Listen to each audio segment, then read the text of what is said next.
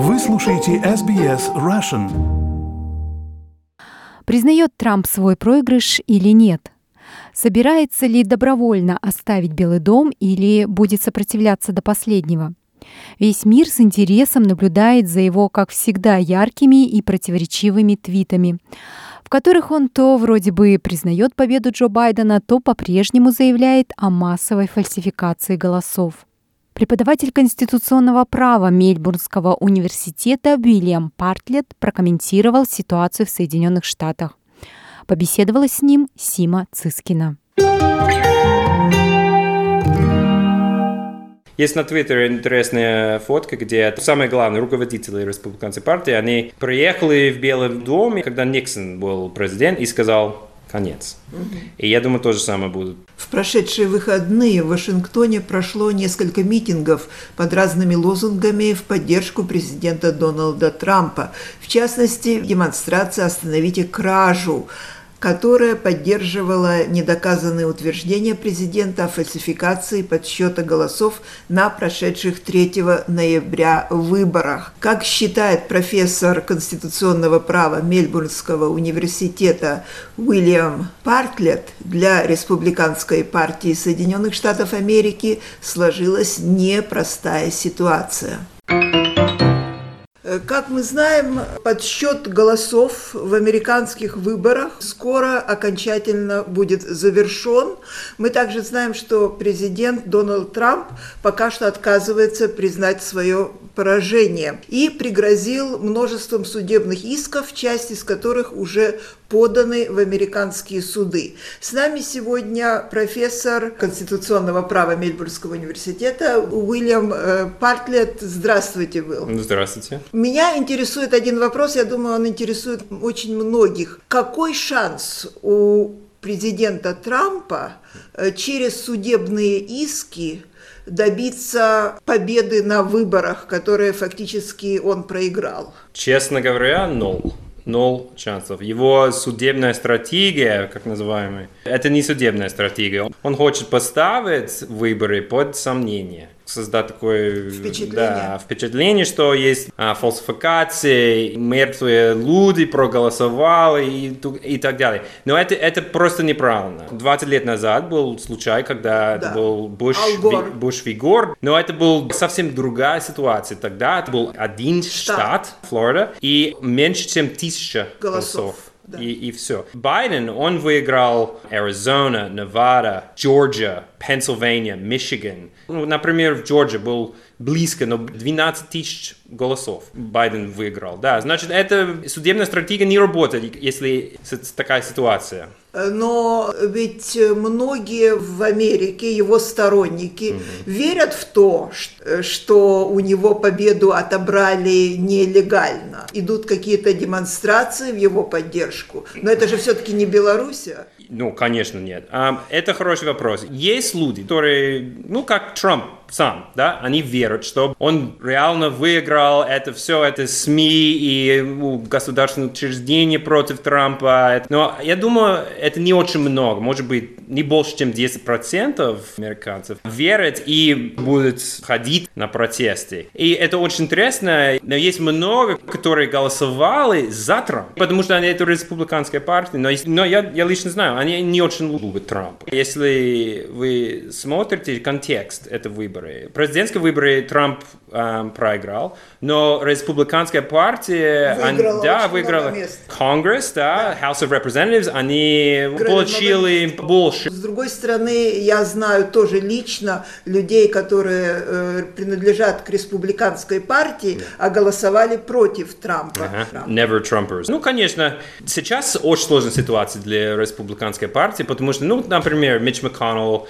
и другие руководители партии, они что они делают сейчас? Трамп сейчас, он и верит в результат, не знаю, он есть такой судебная стратегия, но для них это, это сложная ситуация. Что делать? Если есть люди, которые, ну, может быть, 10% американцев, обычно не голосуют вообще, но они очень любят Трампа. И, конечно, сейчас это сложная ситуация, но я думаю, республиканская партия, они боя, боятся чуть-чуть, что происходит.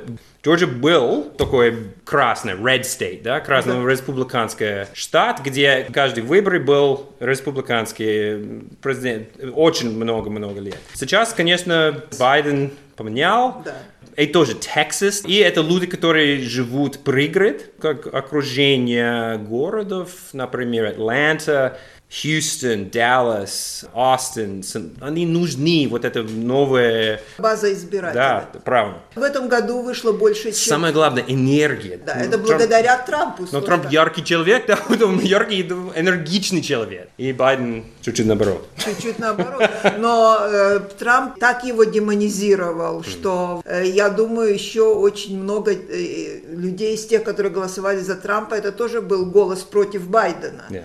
Но они думают, Байден... Социалист. есть- да, ну, Но он же не социалист. Ну ну да, ну, ну, конечно, Байден, он Сенат, например, 40 лет. Его был депутат там. Да, он часть истеблишмента, а, и, и много связей. У него большой опыт. Ну да. И он хотя бы будет прислушиваться, может быть, к своим советникам. Это что он говорит. И тоже он хочет работать с республиканской партией. Ну, посмотрим, если это возможно. Честно, он есть история, когда я, он, он работал много с другими такой политические такой, Течения, да. течения. Это он интересный человек, он не очень такой глубокий политик, но он очень любит людей. Сейчас это был очень простой месседж его компании. Он хороший человек. Да, он decent, да, Да, это порядочный. порядочный человек, не Честный. просто э, честно, да, честный, Но возраст тоже.